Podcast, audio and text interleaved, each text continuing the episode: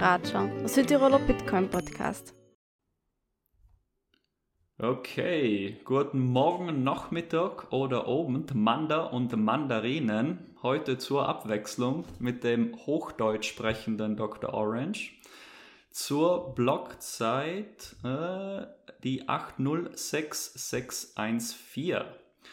Ähm, und Ihr hört auch tatsächlich heute die 21. Folge von Bitcoin Raja. Und wie ihr wisst, ähm, ist die Nummer 21, die enttäuscht nie, die ist eine spezielle Nummer. Und heute haben wir nämlich auch einen ganz besonderen Gast für, diese, für dieses Ereignis. Und zwar den Oscar, Klimaaktivist und Bitcoiner, würde ich dich mal so bezeichnen. Ich finde eine sehr spannende Kombination und warum diese Kombination auch sehr sinnvoll ist, werden wir heute hoffentlich in unserem Gespräch ähm, herausarbeiten können. Hallo Oskar. Hallo zusammen, freut mich bei euch zu sein. Danke für die Einladung. Willst du dich vielleicht kurz vorstellen für den Average Joe, wer dich vielleicht nicht kennt, wer auf Twitter nicht äh, in den letzten Monaten unterwegs war und in der Bitcoin-Bubble lebt. Wer bist du? Woher kommst du? Was, was du eigentlich sagen möchtest? Oder wie kommt man auch von Klimaaktivisten zum Bitcoiner? Sowas in die Richtung. Genau. Ähm, ja, also für alle, die mich nicht kennen, ich bin Oscar oder The Wise Rabbit. Und ähm, ich bezeichne mich als Aktivisten und Abenteurer. Ähm, den Aktivismus, den ich verfolge, ist primär Klimaaktivismus, aber ich kapsel mich so ein bisschen vom Standard-Klimaaktivismus ab, indem ich mich auf unser Geldsystem fokussiere und ähm, darauf meinen Fokus lege, einfach auch meine Mitmenschen ähm, darauf hinzuweisen, dass ich hier ein Problem identifiziere, ähm, das gelöst werden muss, um in eine nachhaltige Welt zu kommen und mich dann entsprechend darüber auszutauschen, ob ähm, Bitcoin als Lösung dieses Problems für Geld ähm, in Betracht kommt und ob wir das nutzen können, um unsere Welt zu transformieren in eine gerechtere und nachhaltigere Welt. Ja, das, das hast du jetzt sehr schön formuliert, aber für eine Person, die jetzt durch Zufall auf Spotify Bitcoin Raja sieht und dann jetzt dein Interview äh, anhört und dann plötzlich Bitcoin und Klima und äh, die, die Verbindung, die ist nicht präsent. Wie, wieso, wie kannst du das ein bisschen besser ausarbeiten, was, was mhm. dahinter steckt. In, weil äh, viele verbinden Bitcoin mit ähm, ja, eine, eine Energieverschwendung, würde ich fast schon sagen. Das ist auch in den Medien noch häufig verbreitet. Ähm, ja, könntest du da ein paar Sachen dazu sagen? Ja, ja, also auf meinem ersten Klimastreik, auf dem ich war, hatte ich ein Schild, da stand System Change, not Climate Change drauf. Weil ich, weil, weil ich irgendwie wahrgenommen habe, irgendwas muss sich groß verändern, groß transformieren, aber ich konnte damals noch gar nicht so genau sagen, was. Und dann habe ich hm, während meines Ökonomie- und BWL-Studiums habe ich das System, das Wirtschaftssystem, wie es aktuell funktioniert, kennengelernt und bin immer wieder auf einige Hürden gesto äh, gestoßen, die ich irgendwie logisch nicht überspringen konnte. Und das war zum Beispiel so eine Hürde, äh, war, wir haben endlich viele Ressourcen auf dem Planet. Hm, Geld verteilt Ressourcen, wir können unendlich viel Geld schaffen, also unendlich viele Schulden machen. Wie geht das zusammen?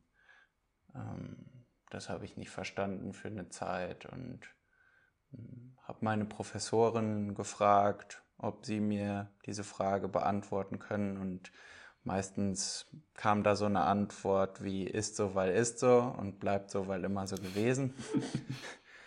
und das damit habe ich mich nicht zufriedengestellt. Vor allem habe ich mich damit nicht zufriedengestellt, weil ich mir gedacht habe, Geld ist ein sehr wichtiger und entscheidender Faktor und Hebel, ähm, den wir überdenken müssen. Und System Change kann nicht aus dem System kommen, in dem das das Problem geschaffen hat.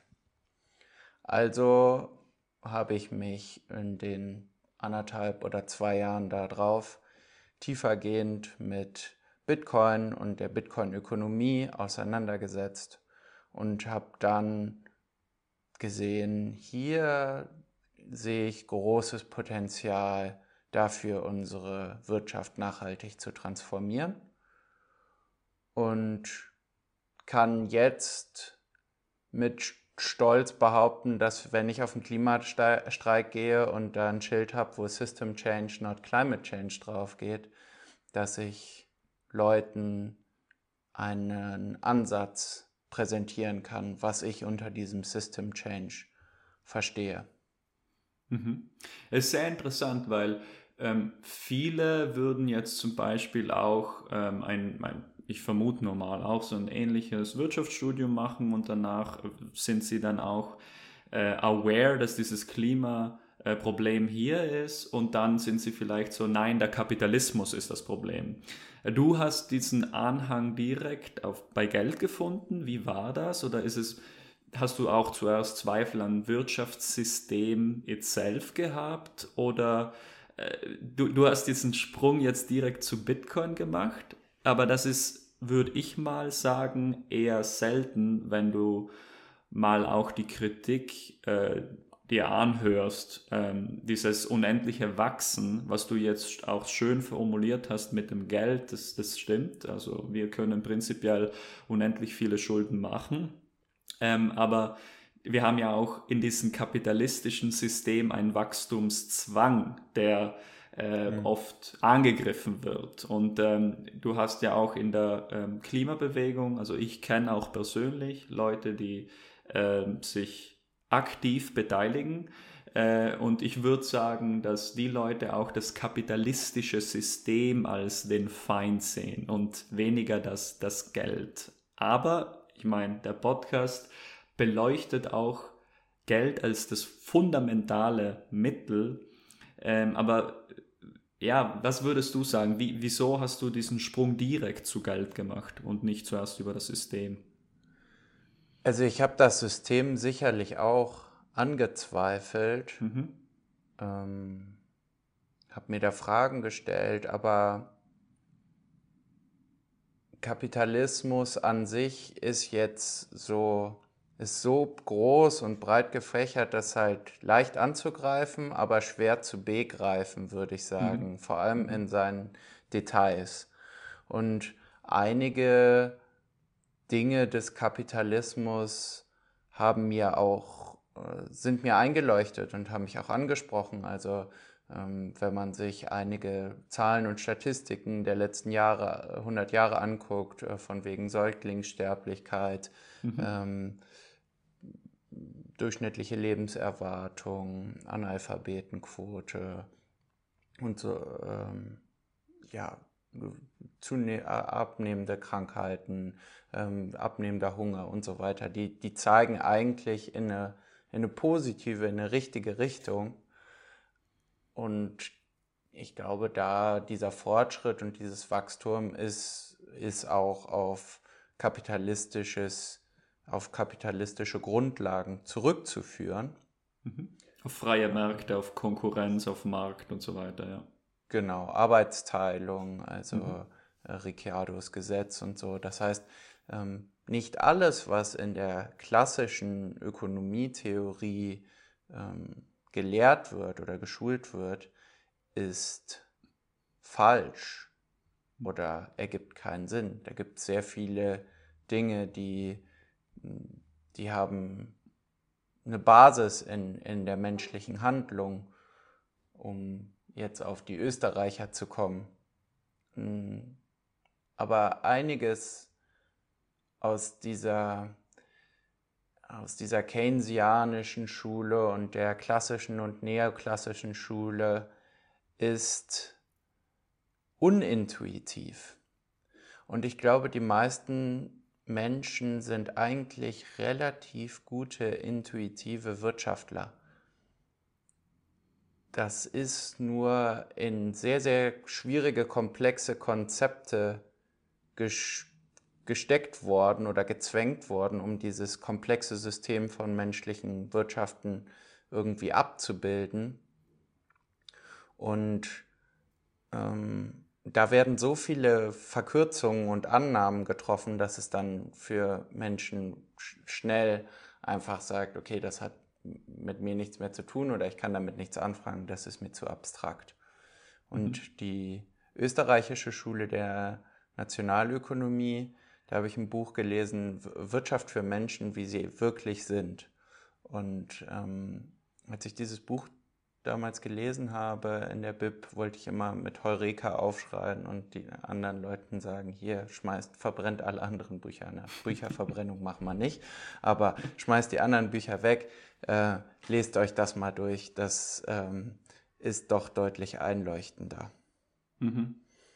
Ja, es ist auch, ich bin ja auch kein, ich habe Wirtschaft nicht mal studiert. Ähm, was ich faszinierend finde, ist, dass die Wirtschaft oder die Ökonomie versucht zu modellieren, wie wir Menschen miteinander interagieren. Und das ist eine Sache, die so komplex ist, wo man auch als Molekularbiologe erkennt, das kann man nicht machen.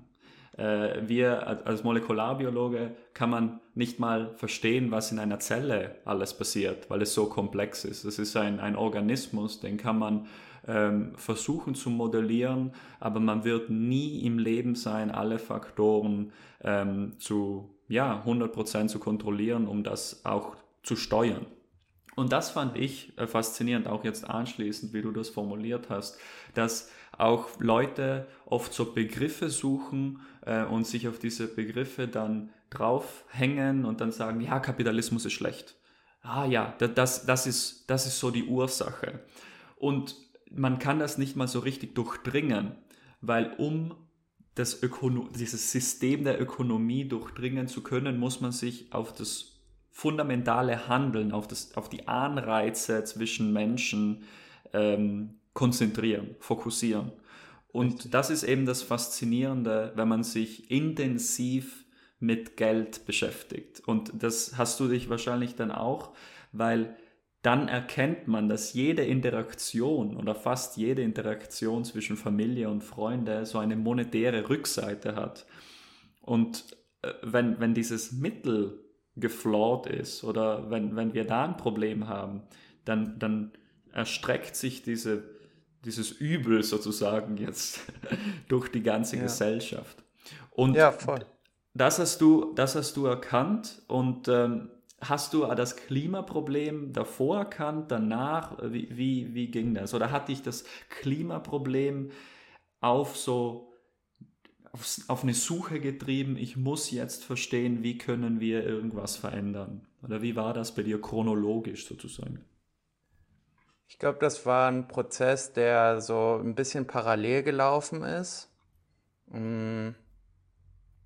Aber ich kann mich erinnern, dass ich am Potsdam Institut für Klimafolgenforschung eine Ringvorlesung besucht habe und dort Woche für Woche die geophysikalischen Fakten von den führenden WissenschaftlerInnen dargelegt gekriegt habe. Also mhm. da waren Wissenschaftler, die waren auf dem Forschungsboot in der Arktis unterwegs und haben gesagt, hier so und so sieht es mit dem Meereis aus.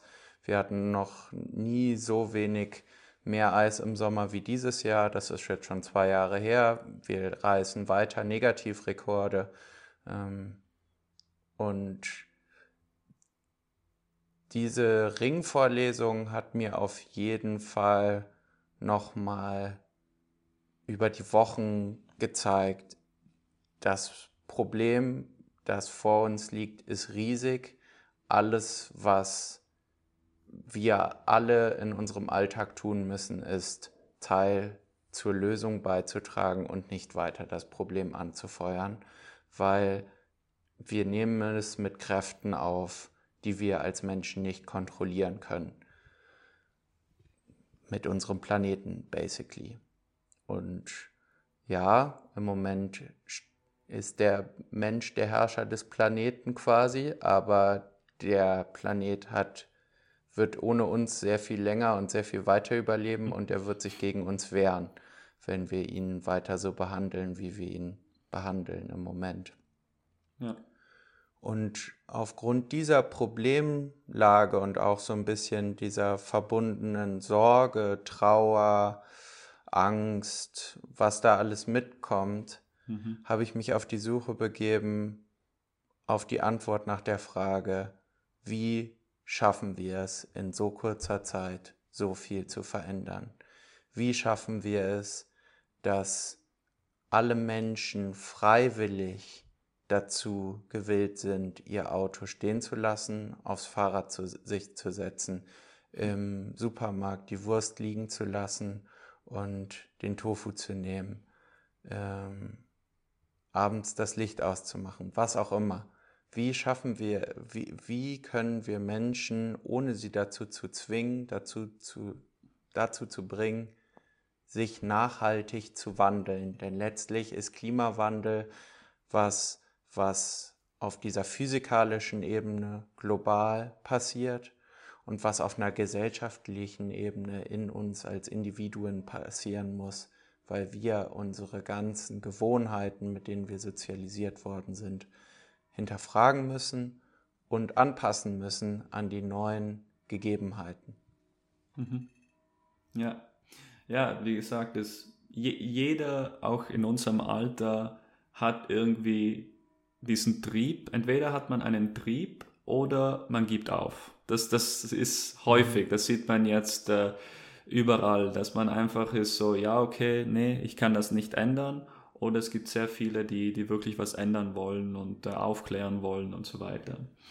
Und das finde ich auch sehr faszinierend jetzt bei dir, Oskar, weil du setzt dich auch aktiv ein. Also du, du redest nur nicht, also du, du setzt dich wirklich ein. Du, du gehst dahin, machst deine Aktionen und äh, jetzt die letzte Aktion war, war sehr spannend und interessant, aber bevor wir zur letzten Aktion gehen, möchte ich auch noch äh, weiter in deine Vergangenheit schauen, weil du dich auch mit äh, ja, Klimaaktivisten, die jetzt nicht Bitcoin erkannt haben als potenzielle Lösung, da gehen wir vielleicht nochmal rein, wieso Bitcoin eine Lösung sein kann. Ähm, mhm. Aber was hast du davor gemacht? Wie war der Austausch mit auch anderen Menschen, die das Problem gesehen haben, erkannt haben? Und was habt ihr gemacht oder welche Protestaktionen habt ihr ausgewählt und, und vor allem wieso? Hm. Also ich war bei den Students for Future in Köln eingestiegen und das Erste, was man macht, ist, man man kommt in Plenum und ähm, da saßen, ich glaube, die ersten paar Male, die ich da war, das war gerade so zum Semesterstart, da saßen wir mit über 40, knapp 50 Leuten im Plenum zusammen und haben überlegt, hier, wie können wir innerhalb unserer Universität ähm, und weiter außerhalb Awareness dafür schaffen, dass dass wir hier ein Problem sehen, das es zu lösen gilt. Und die Protestformen, die wir gewählt haben, waren sehr unterschiedlich. Also es waren einmal Infoveranstaltungen äh, an der Universität, an denen wir präsent waren mit einem Stand, der musste dann auf und abgebaut werden. Das waren die halbjährlichen Klimastreiks, die organisiert auf und abgebaut werden wollten. Und für mich persönlich war es äh, auch immer noch, weil ich mich sehr verbunden mit der Kölner Fahrradszene gefühlt habe, waren es auch regelmäßig irgendwelche Fahrraddemonstrationen, auf, an denen wir teilgenommen haben. Ein Konzept ist zum Beispiel die Critical Mass. Ich weiß nicht, ob du die kennst. Mhm, ja. Genau. Ähm, das ist einmal im Monat versuchen, ähm, kommen Radfahrer zusammen und fahren in einem großen Verbund durch die Stadt und verwandeln diesen Angstraum Straße in einen Safe Space. Und für mich ist das der schönste Tag im Monat Rad zu fahren. und darüber habe ich natürlich dann viele Menschen kennengelernt, die eben einige dieser Werte ähm, teilen und das Problem auch identifizieren. Genau.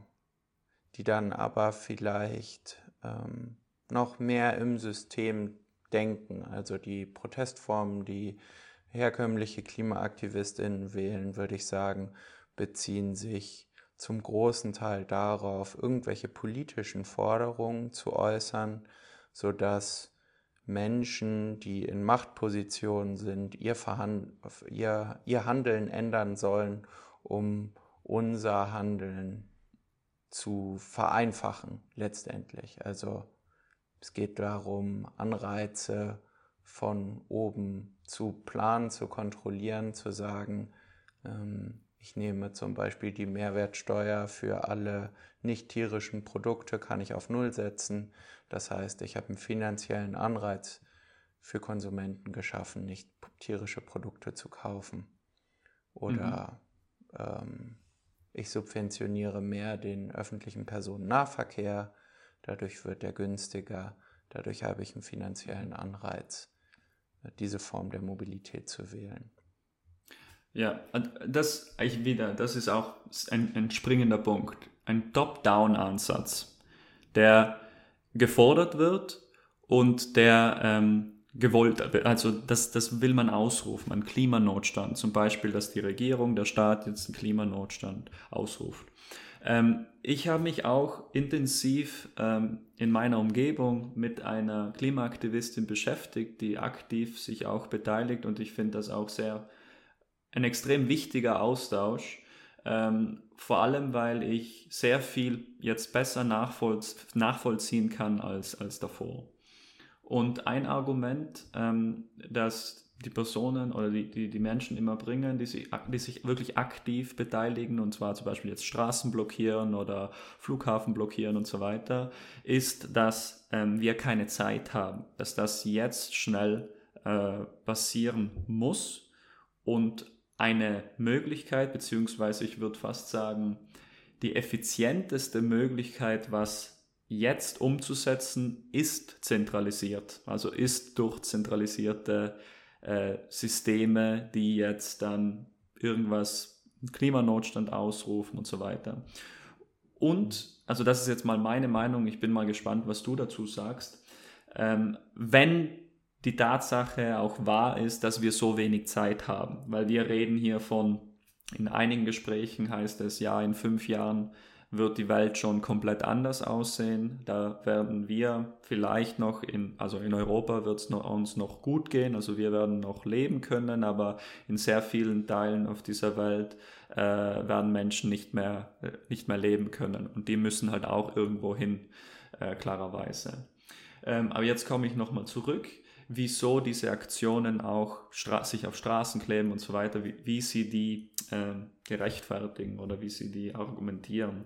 Und zwar sagen sie, dass jegliche andere Form ähm, ist macht keinen Sinn. Also das hat man schon probiert. Man hat schon probiert, mhm. äh, Aufmerksamkeit durch Wissenschaftler, äh, auf, Aufmerksamkeit durch Experten oder was auch immer, aber durch öffentliche Kommunikation, das hat man schon funktioniert da ist man auf, ähm, ja, wie sagt man, taube Ohren oder halt auf, auf nichts, nichts wirklich ähm, gestoßen. Und aus dem ja. Grund greift man jetzt extremere ähm, Maßnahmen, um Aufmerksamkeit auf dieses Thema ähm, zu, ja, zu scheinen. Und ich glaube, das hat funktioniert. Die Aufmerksamkeit ist definitiv jetzt da. Man hört davon. Es ist auch zu einer politischen äh, Sache geworden. Ähm, aber meine Befürchtung, ich meine, ich mache einen Bitcoin-Podcast, ich bin auch prinzipiell lieber für Bottom-up-Bewegungen. Ich mhm. befürchte aber, dass das vielleicht zu idealistisch ist, wenn das wirklich jetzt so wenn wir wirklich so wenig Zeit haben? Oder wie, wie meinst du das? Also ich bin, ich kenne mich da auch zu wenig aus, um ehrlich zu sein. Aber wie siehst du das, diese, dieser Urge, dieser Drang, jetzt was zu machen? Ich sehe den Drang, jetzt was zu machen, auch sehr stark. Mhm. Ich habe mir lange überlegt, ob ich diese Form des zivilen Ungehorsams auch wähle. Ähm ich habe mich dazu entschlossen, eine andere Form des zivilen Ungehorsams zu wählen. Ich bin nämlich auch der Überzeugung, dass gegen unmoralische Gesetze verstoßen werden muss von Bürgerinnen, wenn sie ein moralisches Problem in der Legislative wahrnehmen.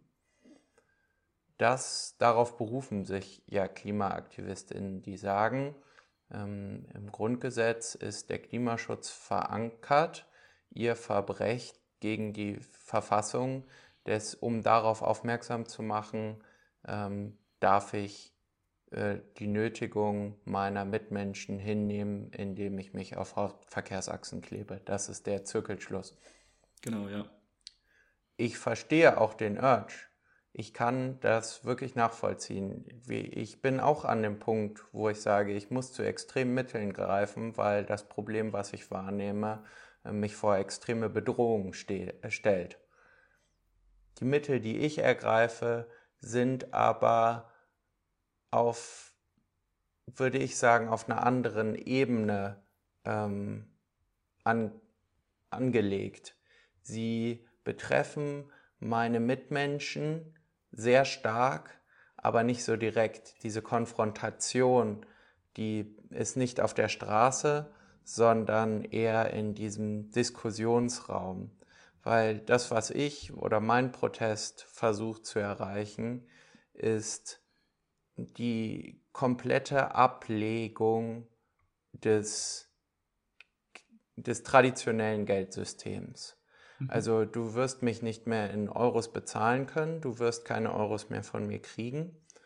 Und dadurch durch diesen, durch diesen Entzug, kompletten Entzug aus diesem System versuche ich ähm, Wandel auf dieser monetären Ebene vorzuleben für andere Menschen und zu sagen, hier haben wir den effektivsten Hebel auch von Top-Entscheidern oder Machtpositionen, die zu hinterfragen und die auch denen Macht in gewisser Weise zu nehmen, weil wenn du keine Kontrolle mehr über mein Geld hast, dann hast du auch keine Kontrolle mehr über mich und meine Handlungen, zumindest nicht in dieser starken, direkten Art und Weise. Mhm. Okay, also du sprichst, das ist eine Forderung, dass mehr Menschen aus dem sogenannten Fiat-System persönlich individuell aussteigen so, sollten.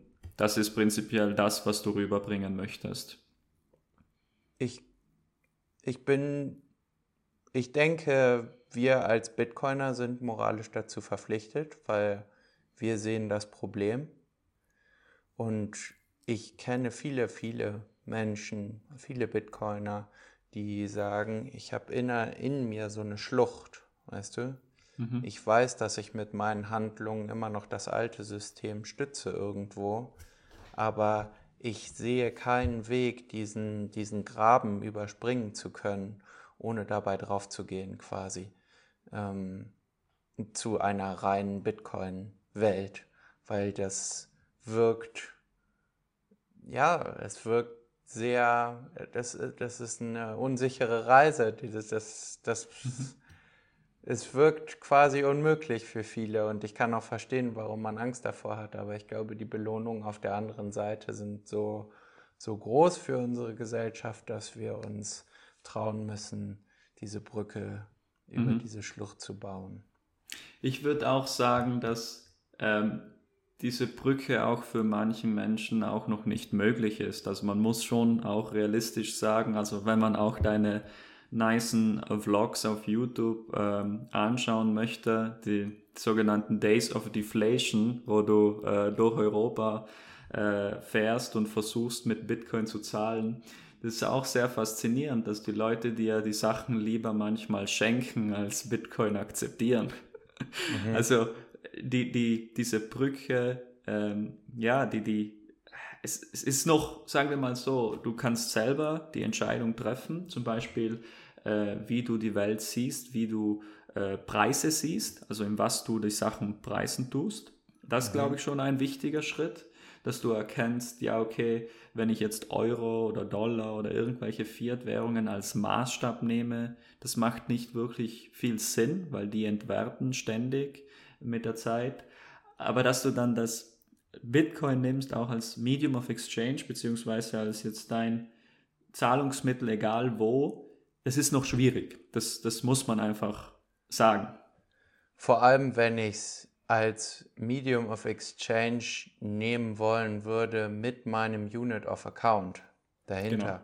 Weil dann würde ich, also das wäre, das ist eigentlich auch eine Challenge, könnte man mal machen, ist halt, die Leute sagen, werden einen auslachen, weil du ja letztlich ähm, den ähm, weniger als Centpreise für ihre Waren und Dienstleistungen anbietest. Also mhm. du sprengst ja deren komplettes wirtschaftliches Wertesystem, wenn du zu denen ankommst und sagst, was weiß ich, ein, ähm, ein Euro kauft dir gerade 4000 Satoshis oder so.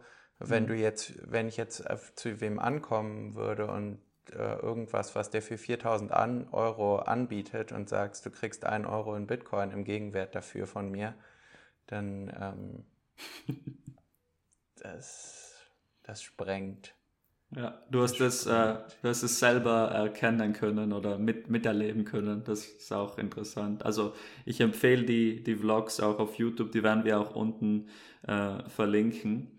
Aber lass mal so eine Halftime-Zusammenfassung machen, weil ja. wir haben, wir reden viel von so, ja, okay, wenn viele Menschen jetzt erkennen, ähm, dass unser Geldsystem ähm, ja definitiv dazu beigetragen hat, wo wir jetzt sind, nicht nur klimawandeltechnisch, sondern auch Ungleichheit und so weiter und so fort. Äh, das ist schon mal eine weite Reise, bis man das überhaupt erkennt. Nur so zwei, drei Sätze dazu zu die, die mir helfen, äh, um das mit dem Klimawandel auch zu verstehen, weil das Interessante ist ja, dass wir im Bitcoin-Space auch eine, ähm, ja, ich würde sagen, eine laute Stimme auf Twitter zumindest haben, manchmal, die den menschengemachten Klimawandel äh, leugnen, manchmal, das ja. muss man so sagen, die eine ähm, karnivore Diät als das Gesundheits-Nonplusultra sehen. Äh, und de denen, also ich, res ich respektiere alle Meinungen, das ist jetzt kein Problem, aber das mit einem menschengemachten Klimawandel, da versuche ich immer so zu argumentieren, seitdem wir die Möglichkeit uns gegönnt haben, sozusagen, so viel Geld, wie, wie wir benötigen, durch Kredite ähm, zu, zu machen, haben wir auch uns ermöglicht so viel Anforderung an Energie, Ressourcen und Zeit von Menschen, aber planetäre Ressourcen auch zu, ja, zu claimen, also einen Anspruch mhm. auf diese Ressourcen zu haben. Und das ja. sollte eigentlich jeden, jeden einleuchten. Also wenn ich dir jetzt äh, 10 äh, Euro gebe, okay, bei dir funktioniert es nicht, weil du würdest es nicht akzeptieren, aber wenn ich jetzt rausgehe und jemanden äh, 50 Euro gebe für irgendeine Dienstleistung oder ein Restaurant gehe, dann äh, kochen Leute für mich, servieren Leute mir das Essen, das sind ja Ressourcen, die kommen von irgendwoher. Richtig. Klar, das, genau, und, und wir leben in, in diesen, ähm, unser Geld ist nur Schuld, also unser Geld ist, ist Kredit. Das, ja. das sollte jeden einleuchten. Das, die Möglichkeit, das zu expanden ohne, ohne Ende, ohne Konsequenz, ähm, sollte auch äh, irgendwie den Link zu menschengemachten Klimawandel ermöglichen. Aber das ist jetzt so eine Tür, die ich aufmache, nur damit ich auch in der Bitcoin-Community ähm, ja auch auf dieses Thema ein bisschen jeder soll sich seine Meinung selber bilden, aber ja, man, man soll sich das trotzdem mal anschauen. Ich glaube, wo sich alle Bitcoiner einig sind, ist, dass wir mehr Umweltschutz brauchen. Die hängen sich dann an Klimawandel als politisches Narrativ für Top-Down-Unterdrückung auf quasi. Oder das ist deren Perspektive. Und ich kann die Gefahr durchaus nachvollziehen. Ja. Aber die Gefahr, die von der geophysikalischen Faktenlage ausgeht, die ist einfach höher und die ist wahrscheinlich auch einfach nochmal ein bisschen komplexer zu verstehen, als Leute wollen ähm, mir sagen, was ich tun soll. Ja, und, und da, kickt halt, da kickt halt auch unser Schubladendenken extrem rein, was wir jetzt auch heutzutage mehr und mehr auch von den Medien ähm, gefördert bekommen. Also sie, diese Headlines und so weiter. Das, Klimakleber jetzt direkt als Kommunisten dargestellt werden oder Klimakleber möchten dir jetzt alles, äh, dein Eigentum sozusagen klauen. Wir werden ständig in eine oder in die andere Richtung gezogen, also politisch, entweder als ganz konservative Person oder jetzt als ganz linke Person und das schadet unserer Gesellschaft extrem. Aus dem Grund müssen wir auch versuchen, in diesem Bitcoin-Space immer beide Seiten eine, eine Kommunikationsbrücke ähm, zu bieten und mit ja. und die Kommunikation nicht verlieren, sondern lässt, lasst uns in Gesprächen eingehen und so weiter. Aber ich möchte ja. noch mal kurz versuchen, den, den Bogen zu schließen, weil für viele Menschen ist es immer noch nicht klar, wie, also auch wenn ich jetzt zum Beispiel in Gesprächen mit ähm, äh, dieser einen Person äh, die sich wirklich aktiv für das Klima einsetzen möchte, wie ich mit der spreche. So, das, das kann man nicht wirklich nachvollziehen, wieso Bitcoin. Was soll das, was soll das verändern? Äh, hast du da auch, willst du da kurz Deflation, das Thema von Deflation mhm. einleuchten? Weil meiner Meinung nach ist das fundamental, ähm, dieses, dieses Thema, dass Bitcoin überhaupt Deflation bringen kann und nicht Deflation, wie wir das in unserem System ähm, meinen, ja. dass das die deflationäre Spirale und so weiter. Aber willst du das mal aufgreifen? Genau, also das war eigentlich so mein erstes Argument, was ich Menschen, als ich vor der Europäischen Zentralbank saß, genau. genannt habe. Und das war, wir befinden uns aktuell in einem global inflationären Wirtschaftssystem. Den System Change, den ich sehe, ist, wir gehen über in ein global deflationäres Wirtschaftssystem. Und dafür müssen wir uns einmal das Geld angucken, was in diesen Systemen benutzt wird, und einmal die Anreizsysteme, die diesem Geld zugrunde liegen, für den individuellen Konsumanreiz. Und wir starten jetzt erstmal beim Geld und beim inflationären Weltwirtschaftssystem, also beim Fiat-Geldsystem. Das hast du eben schon kurz äh, sehr schön verbildlicht. Wenn ich dir Geld gebe oder einen Schein in die Hand gebe, dann gebe ich dir damit das Recht oder die Möglichkeit, Ressourcen verbrauchen, allokieren, äh, benutzen zu dürfen. Jetzt ist es so, wir können nicht unendlich viele dieser Rechte Ressourcen verbrauchen zu dürfen, auf endlich viele Ressourcen aufteilen. Das ist ein sehr leichter Logikfehler, auf den man stößt, wenn man über das Fiat-Geldsystem nachdenkt. Ähm, den löse ich auf, indem ich sage, ähm, wenn wir Geld als Verteilungsmechanismus für Ressourcen definieren und die Welt oder die, jetzt muss ich kurz noch auf Wirtschaft gehen, ähm, denn diese, dieses Wirtschaftssystem oder alle Wirtschaftssysteme drängen nach Wachstum. Wachstum ist auch an sich nicht unbedingt schlecht, solange es mhm. nachhaltig ist. Und ähm, da definiere ich quasi die menschliche Einflusssphäre. Das ist eine abstrakte Kugel, in der alle die Rohstoffe, Ressourcen eingefangen sind, auf die Menschen ähm, ja, Einfluss haben oder Macht ausüben können. Und diese Einflusssphäre äh, beschränkt sich im Moment primär auf unseren Planeten und auf den ähm, nahen Erdorbit und wir haben, waren auch schon mal auf dem Mond, aber das kann, der Mond ist jetzt nicht wirklich in unserer Macht, in unserer Einflusssphäre drin. Aber diese Sphäre an sich kann in Theorie bis in die Unendlichkeit wachsen, weil wir in ein uns unvorstellbar großes Universum geboren wurden und erstmal keine anderen intelligenten Lebensformen kennen, mit denen wir uns auseinandersetzen müssen. Und deswegen können wir theoretisch erstmal unser Sonnensystem und unsere Galaxie und alles, was uns so begegnet, für uns claimen. Das wäre zumindest so mein Verständnis. Und dann deswegen kann diese Einflusssphäre erstmal ziemlich unbegrenzt wachsen. Das Problem ist aber, diese Einflusssphäre, die ist immer begrenzt. Das heißt, egal wie groß die wird, alle Ressourcen, die drin sind, werden immer knapp sein.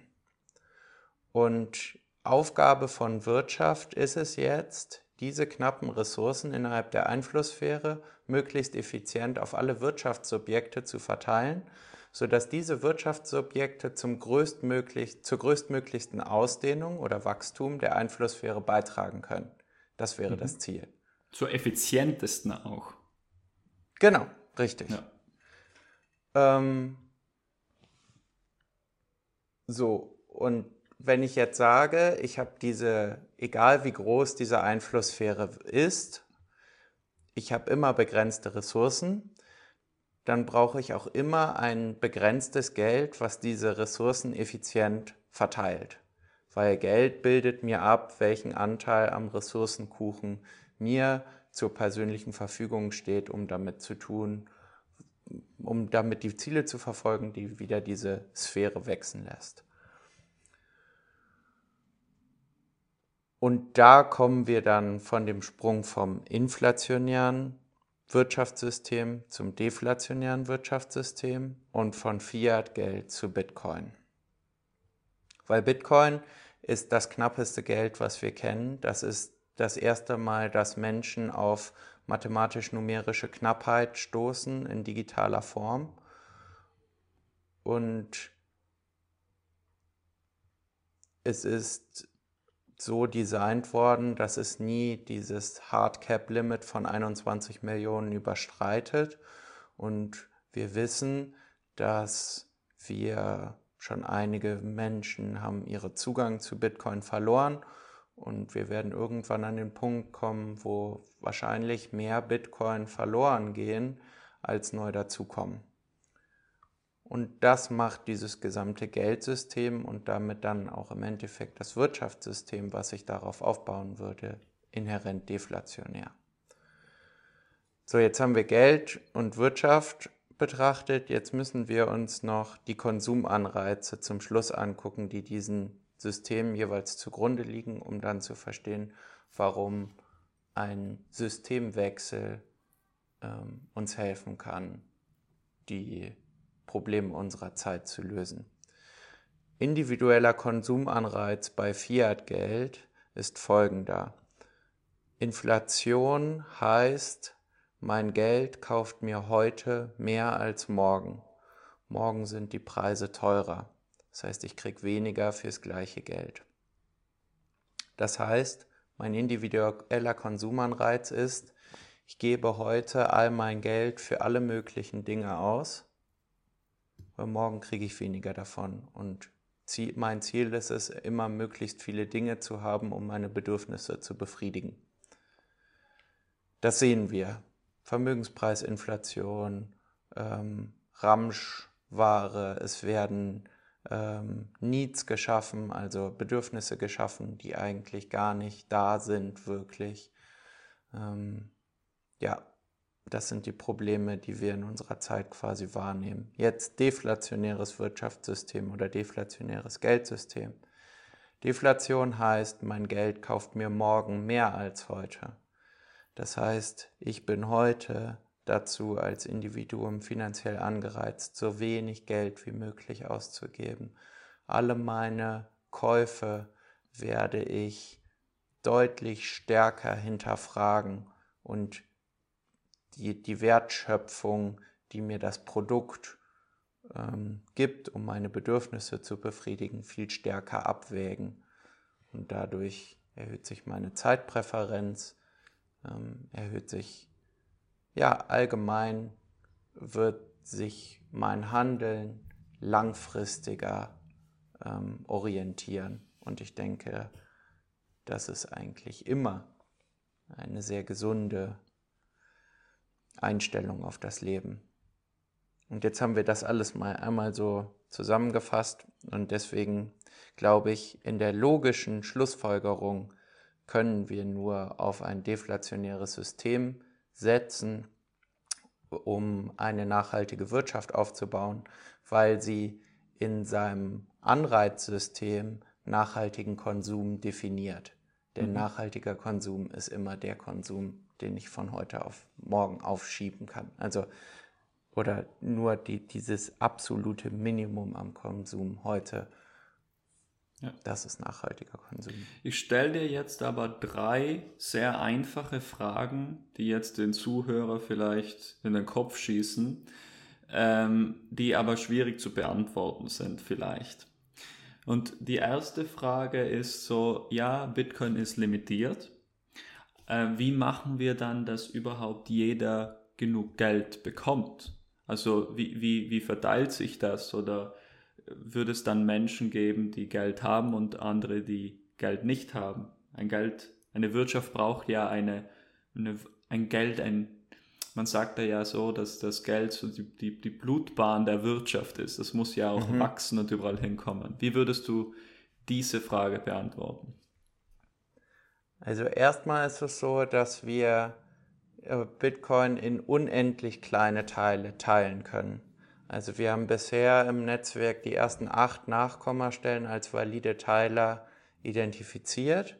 Hm, falls die achte Nachkommastelle irgendwann zu viel Wert in sich speichern sollte, können wir ähm, noch weitere Nachkommastellen definieren als valide Teiler von Bitcoin und können daher quasi auch in Theorie wieder unendlich viele Unterteile von Geld erschaffen. Und jetzt kommt immer so dieser, diese Antwort, ja, dann ist das doch dasselbe, wie wir jetzt auch haben. Quasi, wir haben ja dann auch unendlich Geld. Aber das ist, das dieses Infinite Pizza Argument. Also ich habe eine Pizza, ich teile sie dir in acht oder in zwölf äh, Stücke. Ähm, wie, wie, möchtest du sie geschnitten haben? Ähm, und dann gibt es dieses Video, wo ein Typ das seine Freundin fragt im Internet und die Freundin antwortet, äh, ich möchte die in acht Stücke geschnitten haben, weil die extra vier kann ich nicht essen. Und der Freund macht sich dann innerhalb von zwei, zwei Minuten, versucht er es ihr zu erklären, aber sie versteht es nicht und macht sich dann darüber lustig, dass es ja immer noch die eine selbe Pizza ist. Und wenn man es schafft, eine Pizza mit acht Stücken zu essen, dann wird man das auch schaffen, dieselbe Pizza mit zwölf Stücken zu essen. Und mit Bitcoin ist es dann eben ähnlich. Wir haben Kuchen von 21 Millionen, mit 21 Millionen Bitcoin-Stücken und wir können den aber auch in ähm, viel kleinere Stücke noch unterteilen, sodass jeder einen Teil vom Kuchen kriegt am Ende. Das wäre die kürzeste Antwort Und, auf die ja. Frage, warum jeder Geld hat am Ende. Ich würde hier vielleicht nur kurz was einfügen, weil äh, das, das Pizza-Argument, das leuchtet vielleicht einigen ein, aber um es vielleicht nochmal, wahrscheinlich mache ich es jetzt komplizierter. Ja, du kannst mir danach sagen, ob ich es komplizierter gemacht habe.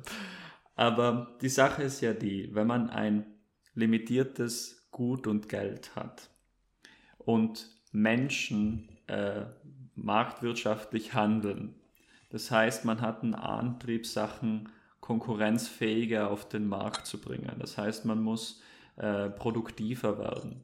Wenn man ein, ein, ein, anderes Unternehmen hat, das jetzt äh, ja, eine Konkurrenz mit den anderen Unternehmen hat, dann muss man versuchen, die Produkte vielleicht billiger zu verkaufen. Das heißt eigentlich, ähm, misst unser Geld ja eigentlich nur die, die Güter. Es ist ja nur ein Maßstab, den wir haben, um Güter zu messen. Und in ja. einer Welt, wo dieser Maßstab nicht ausdehnbar wäre, dann äh, würden die Güter in Preis fallen, weil die Menschen einfach ja instinktiv neugierig sind und arbeiten und es wird immer noch Unternehmer geben und es wird immer noch Konsum geben und so weiter. Um das geht es ja. Und das ist so, immer noch sehr, ist schwierig nachzuvollziehen, weil es ist literally ein 180 von unserem Wirtschaftssystem, wie wir jetzt haben. Weil viele, das, jetzt komme ich zu meiner zweiten Frage. Nochmal kurz zurück. Also die Technologie ist ja deflationär. Durch Technologie werden wir effizienter, können schneller, besser produzieren. Aus dem Grund fallen Preise. Und wir sehen es ja auch in, äh, wo die, in, in, in Produkten, wo die Technologie exponentiell gestiegen ist. Wie zum. Beispiel. Das, genau. Oder das Mikrofon oder jetzt der Computer, also die, die Technologie. Ja. Jetzt komme ich aber zur zweiten Frage, wo du vielleicht hm, einspringen kannst. Ähm, viele argumentieren dann auch so, ja, okay, gut. Dann nehmen wir mal an, ich habe jetzt dieses eine Stück vom Pizza, äh, von der Pizza, also diese, keine Ahnung, äh, 400.000 Satoshis und die nehmen immer mehr an Wert zu, weil Menschen, äh, weil wir effizienter werden.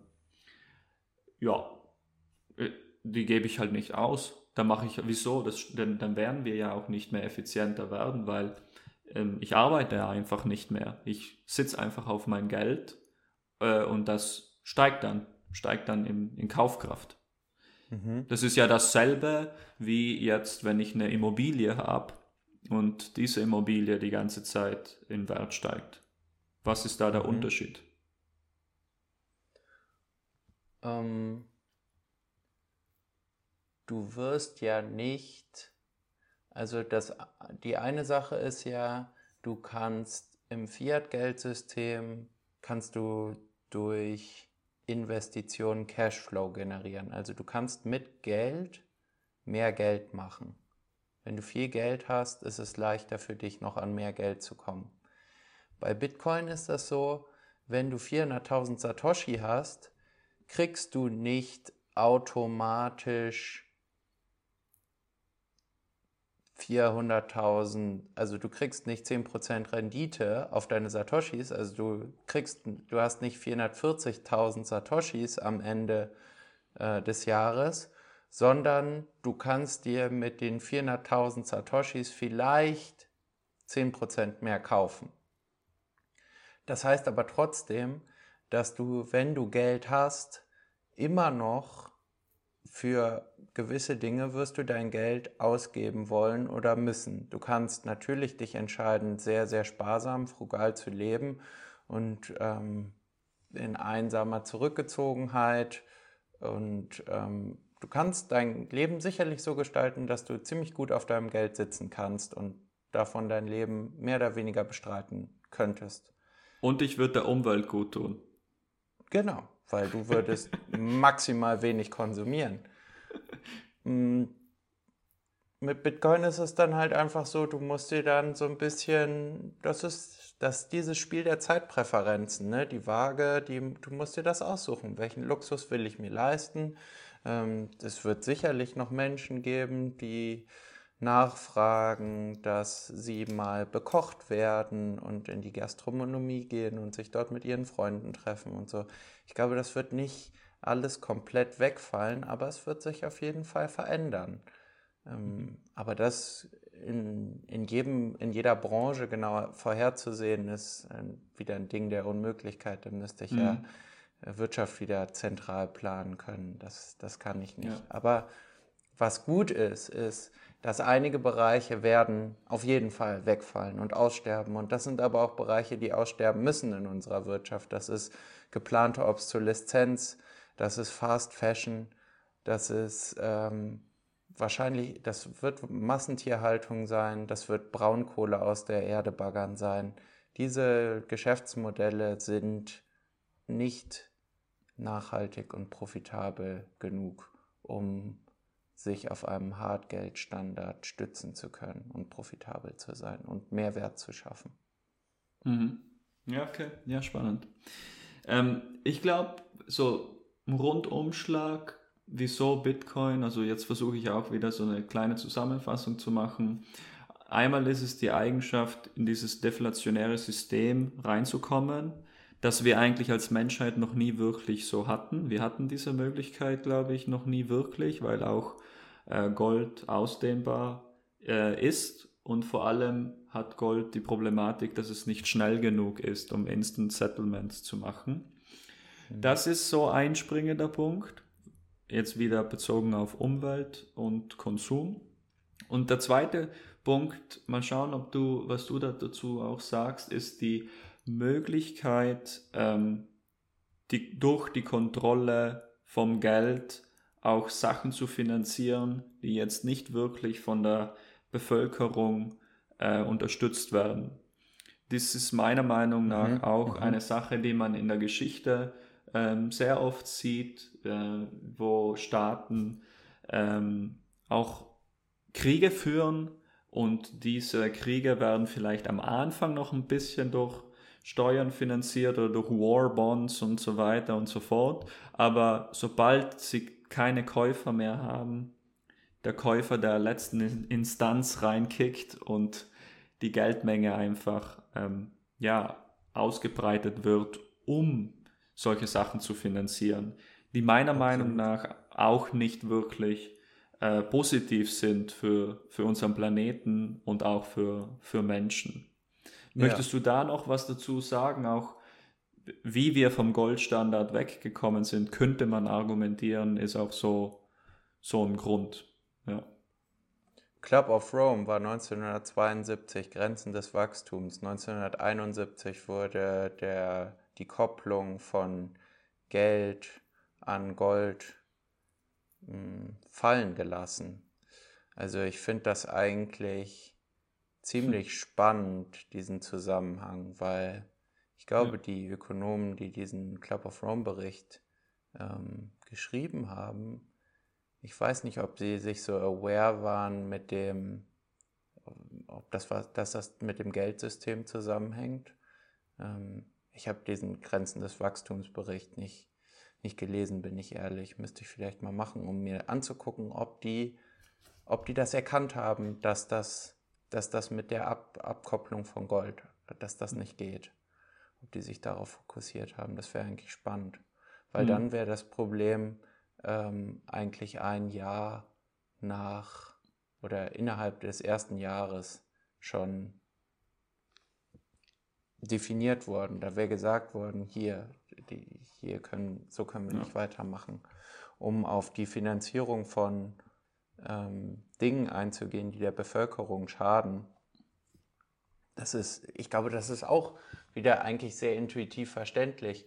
Zum Beispiel aus, wenn du jetzt einen Krieg finanzieren wollen würdest und du könntest kein Geld neu schöpfen, sondern du müsstest das von der Bevölkerung einsammeln, dann müsstest du zu mir kommen und zu mir sagen, hier, ich will Waffen davon kaufen. Oder wenn ich hier in Deutschland das Beispiel nehme, 100 Milliarden für die Bundeswehr, ich habe das mal, man kann das durch 80 Millionen teilen, da kommt irgendwie raus, dass jeder Deutsche um, um die 2000 Euro, glaube ich, zahlen müsste. Ja, ja, ein bisschen mehr als 2000 Euro.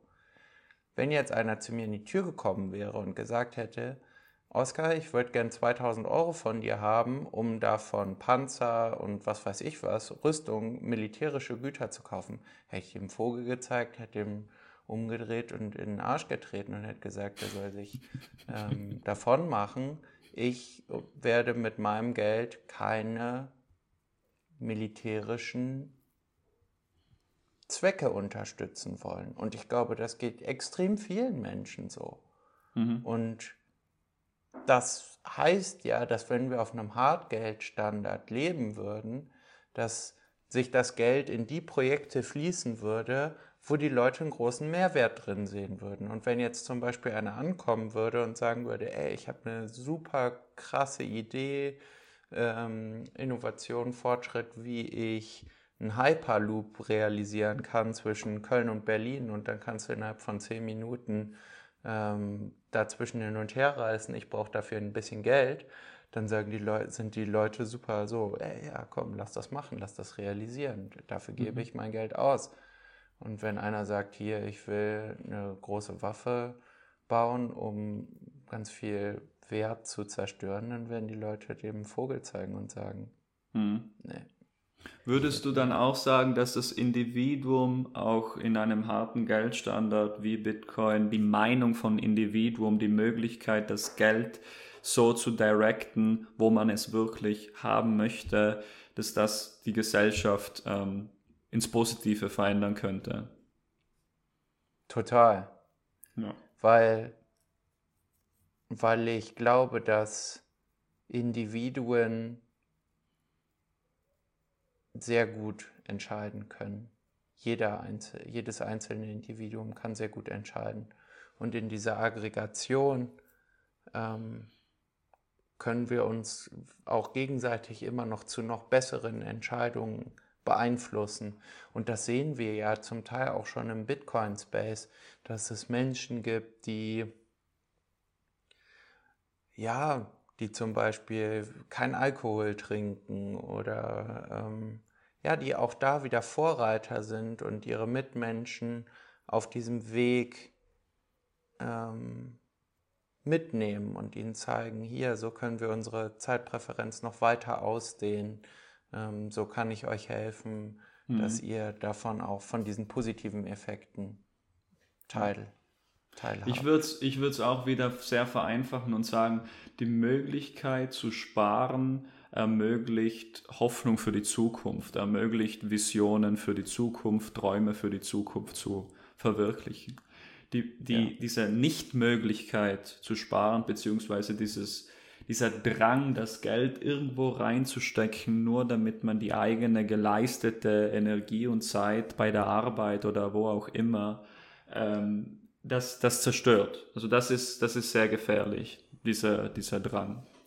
Ja, ja. ich glaube, wir sind jetzt bei tatsächlich schon bei einer Stunde, Oskar. Ich möchte tatsächlich aber noch zu deiner mega nicen Aktion kommen äh, und wollte dich da fragen, äh, erzähl, berichte uns mal, was du gemacht hast und auch eine Frage, die ich dir auch stellen möchte, ist, wieso konntest du vielleicht nicht Leute aus der Klimabewegung überzeugen, mit dir dorthin zu gehen? Weil die Bilder waren ultra nice auf Twitter mit deiner orangen Jacke im Regen am Anfang. Ähm, aber wieso konntest du auch in diesem Kreis, wo du vielleicht schon Vertrauen aufgebaut hast, niemanden mitreißen? Ähm, okay, also was habe ich gemacht? Genau. Ich war zwischen dem 1. August und dem 21. August jeden Tag vor der Europäischen Zentralbank und habe auf Bitcoin und das Problem des Fiat-Geldsystems aufmerksam gemacht. Ähm, stand da mit einem Schild und habe da protestiert. Mm. Der Zeitraum war bewusst gewählt, weil der erste Achte ähm, wird in der Bitcoin-Szene als Bitcoin Independence Day gefeiert.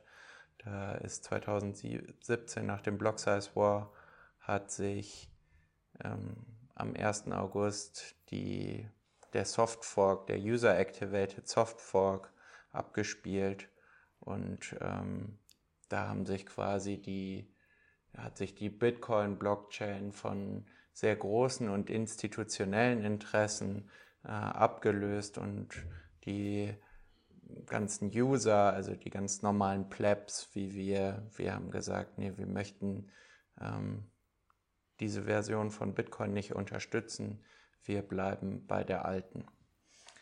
Äh, deswegen Bitcoin Independence Day und für mich war es so ein bisschen die, der Anfang der Unabhängigkeit aus, oder der Anfang meines Weges in die Unabhängigkeit aus dem Fiat-Geldsystem, die ich anstrebe.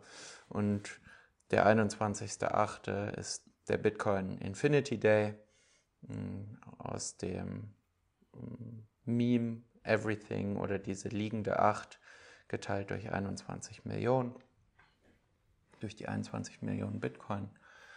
Und ja, das, also ich habe quasi von der Unabhängigkeit bis zur Unendlichkeit äh, ja. protestiert und das möchte ich auch äh, so weiterführen in den kommenden Jahren.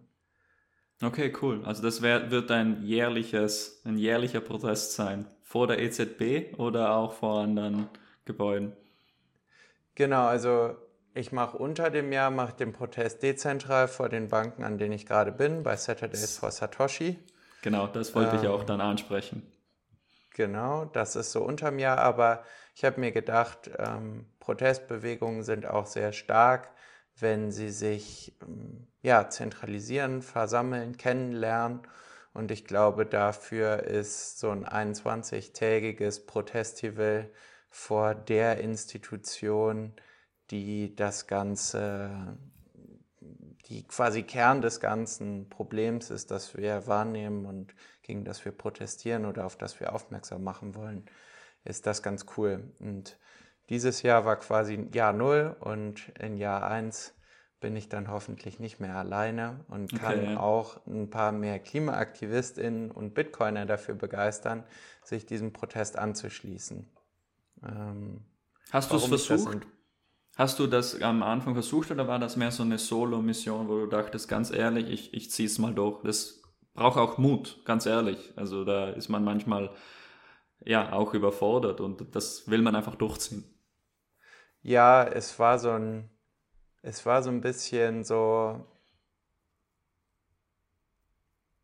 ich hab's, ich hab's sicherlich nicht allzu viel versucht. Ich hatte mhm. diesen Gedanken in meinem Kopf. Ich habe den auch mit einigen Menschen geteilt, auch mit einigen Klimaaktivistinnen. Aber ich kenne bei den Fridays for Future und äh, bei, der, äh, bei den Klimaaktivisten von letzter Generation, Klimaklebern. Ich kenne da keinen Bitcoiner. Und es gibt die Bitcoiners for Future, aber das sind dann ähm, Menschen, die aufgrund ihren Lebensumständen, also die auch das Klimathema und das Bitcoin-Thema wahrnehmen und mhm. ähm, das verknüpfen, aber deren Lebenssituation das nicht zulässt, sich 21 Tage aktivistisch äh, vor der Europäischen Zentralbank dahinzusetzen und das durchzuziehen. Das sind Ärzte, das sind Leute, die in anderen Jobs sind, die, ja. die haben da andere Responsibilities. Aber trotzdem, ich möchte da nochmal kurz zurück. Glaubst du, dass ähm, Leute, die sich aktiv für das Klima einsetzen, äh, auch in Protestaktionen und äh, das Geldsystem noch nicht durchschaut haben, nicht den Grund sehen, wieso man sich zu einer Zentralbank setzen soll? Oder weißt du, wie ich meine? Sehen Sie das es eher so als Proteste weird? vor der EZB. Nee, es gibt total viele okay. Proteste vor der EZB. Also ich bin auch mit einigen Aktivisten vor Ort ähm, ins Gespräch gekommen in Frankfurt. Leute aus dem Koala-Kollektiv, das ist ein Klimakollektiv, die gesagt haben, ja, wir hatten hier zur Einweihung eine richtig stabile Blockade und ähm, ja, ich glaube, Ende Gelände hat auch mal die Europäische Zentralbank blockiert. Also natürlich ist dieses Institut auch präsent. Ähm, Ziel von mhm. linken Protesten. Aber die Form des Protests unterscheidet sich massiv von meiner Form des Protests, weil das ist mehr so ein, wir sind gegen das und wir haben aber irgendwie nicht so eine richtige Alternative, außer irgendwie Steine und Flaschen da drauf zu werfen und unserem Unmut dem gegenüber zu äußern. Und mein ja, Protest und war ja eigentlich, richtete sich ja eigentlich überhaupt nicht an die Menschen, die da drin sitzen, sondern genau. die Menschen, die daran vorbeigehen. Um zu sagen, hier, die Menschen, die da drin sitzen, was die sagen, das kann euch eigentlich völlig egal sein. Und die sind auch nicht böse. Also die Menschen, die da drin sitzen, das ist nicht, dass die da irgendwie äh, welche ja, böse Menschen sind oder das ist einfach das System. Ähm, das, lernt, das lernt man auch. Das sind Sachen, die man in, auch in, im Studium. Äh, Inflation braucht man anscheinend. 2% ist die magische Nummer. Äh, das sind Dinge, die uns eingetrichtert werden und die niemand hinter, ja, mal hinterfragt. Aus dem Grund ja. ist, finde ich, ich finde es halt faszinierend, weil dein, deine Protestaktion oder Form, Form unterscheidet sich hauptsächlich, weil du, du willst Menschen direkt ansprechen äh, und du suchst nicht die Kontrolle von einer höheren Instanz, die die Regeln dann einfach so über Menschen stülpt und implementiert. Ja ich finde halt trotzdem, ich finde es super. Also ich würde das auch ähm, be, be, also befürworten, beziehungsweise auch sogar noch als bessere Protestaktion finden, als wie jetzt ähm, irgendwie was Zentrales zu verlangen. Manchmal denke ich mir halt, vielleicht ist es zu idealistisch. Ich werde auch sehr oft als Idealist ähm, bezeichnet, als Träumer, dass ähm, da sich irgendwie was verändern wird. Ähm, aber die Hoffnung stirbt zuletzt. Und äh, du bist mein lebendes Beispiel, zum dass, äh, dass man das auch so machen kann. Und ähm, du hast mich auch bewegt, wie du gesehen hast. Ich habe auch ein mhm. ähm, Saturday for Satoshi äh, äh, mitgemacht. Das war nur kurz. Ich hatte, ich habe es auch Foto, Foto geshoppt, muss ich auch ehrlich zugeben. Aber es geht ja. hauptsächlich darum, uh, spread the message mhm. und dass die Bewegung sich, sich formt, langsam. Also die, diese ja. Klimabewegung hat sich auch langsam gebildet von ähm, Greta Thunberg, die anstatt zur Schule ge zu gehen, ist sie äh, ja einfach da, hat sie sich hingesetzt mit einem Schild und hat halt protestiert. Egal, was jetzt Menschen von Greta Thunberg halten, aber sie hat definitiv geschafft, Leute zu mobilisieren. Und das ist das ja. Ziel. Leute zu mobilisieren, Leute aufzuklären. Ähm, und, äh, und, und, das, und das machst du auch ähm, definitiv. Und deshalb, ich finde es mega cool, dass, dass ich auch die Möglichkeit hatte, dich zu, zu interviewen. Und ich wollte, ich möchte auch zum Abschluss kommen, weil ich weiß, du willst noch zu einem Bitcoin-Meetup starten. Mhm. Mhm. Ähm, deshalb kommen wir eigentlich zum Schluss und ähm, da wollte ich dich fragen, ob es auch ähm, nächste Woche bei der äh, Bitcoin-Konferenz in Innsbruck, da ist ja auch ein Samstag am Start, ob ja. es da eine Saturday ähm, for Satoshi Aktion gibt, bei der man sich beteiligen kann. Äh, der Podcast kommt sehr wahrscheinlich vor der Konferenz noch raus, also die Leute, die das jetzt hören, ähm, können dann, dann mitkommen und auf, auf, dieses, ja, auf diese Problematik aufmerksam machen. Willst du uns da was sagen? Richtig, ja, ich äh, habe ja die Ehre, als Speaker äh, sogar auftreten zu dürfen auf der Bühne der Bitcoin-Konferenz in Innsbruck. Und mein Vortrag ist samstags morgens um 10 Uhr. Und ich werde nach meinem Vortrag oder während meines Vortrags Leute auffordern dazu, sich am Nachmittag, Frühabend meinem Protest vor irgendeiner Bank in Innsbruck anzuschließen. Also wird auf jeden Fall was stattfinden.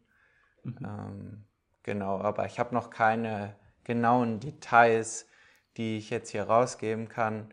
Wenn man, die, wenn man da neugierig ist, dann kann man auf Nosta oder auf X bzw. Twitter mhm. ähm, mich, meine Aktionen da verfolgen und wird da auf dem Laufenden gehalten.